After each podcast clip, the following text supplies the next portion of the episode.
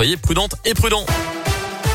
Il est 7h30, la météo, on en parle dans un instant. Et puis d'abord, c'est le scoop info 100% local à Bourg, à Mâcon avec Colin Code. Bonjour Colin. Bonjour Mickaël, bonjour à tous. Et à la une aujourd'hui, la gastronomie indinoise en mode séduction au Syrah près de Lyon. Le salon international de la restauration, de l'hôtellerie et de l'alimentation ouvre ses portes aujourd'hui pour cinq jours.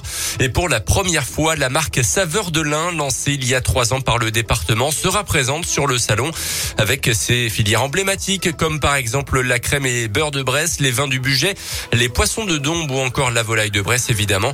Un espace de 30 mètres carrés sera consacré à ces produits locaux. Christophe Feillant est le directeur de la marque Saveur de l'Ain. Le but, c'est vraiment de valoriser les produits de lin à travers des filières. C'est de trouver des, de nouveaux marchés pour ces filières-là. La restauration collective, par exemple, ça peut être les grandes et moyennes surfaces. Donc le but, voilà, c'est ça, c'est de donner de la visibilité à nos produits auprès des professionnels. Parce que c'est quand même un des objectifs de la marque, hein, ce qu'on appelle le B2B, hein, c'est de mettre en relation producteurs, restaurateurs, revendeurs, métiers de bouche euh, et euh, organisateurs d'événements. On verra comment ça se passe. Si le retour, euh, le ressenti est bon et que dans, le temps, on a des retours positifs avec des, nouveaux des boucher des nouveaux marchés. Bon, on y retournera dans deux ans. C'est parti, quoi. Voilà. Un chef restaurateur de l'Ain sera présent pour cuisiner les produits et les mettre en valeur à travers ses créations.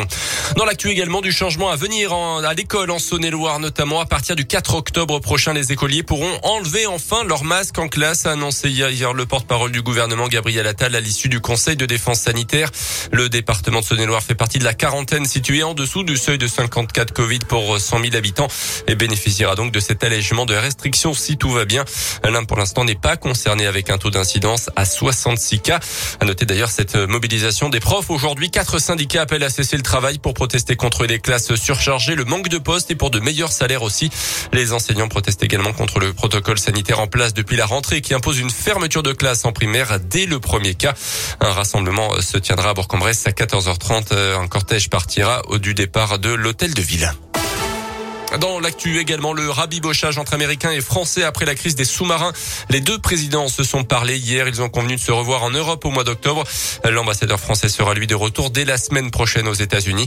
Pour rappel, l'Australie avait donné son accord pour un contrat de 52 milliards d'euros pour des sous-marins français avant de se détourner à la dernière minute sur du matériel américain.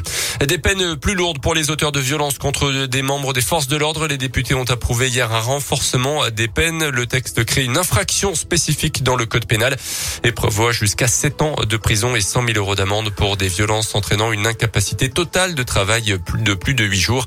Une peine qui peut être alourdie en cas de circonstances aggravantes. La Ligue 1 de foot avec la septième journée hier soir et la victoire de Lyon face à 3. 3 buts à un score final très lourd de défaite pour le Clermont Foot 6-0 sur le terrain du Stade Rennais. Défaite également pour l'autre club de la région Saint-Etienne contre Monaco 3 buts à 1 également. Et puis enfin, les fans l'attendent toujours. Elle attend que l'horizon bouge. Elle attend que change les gens. Et ça devrait pas arriver malheureusement une tournée d'adieu de Jean-Jacques Goldman, le chanteur qui va fêter ses 70 ans, l'a confirmé à une fan du Jura. Il l'avait écrit il y a quelques semaines et selon le progrès, l'artiste lui a répondu, mais ce n'était certainement pas la réponse qu'elle attendait.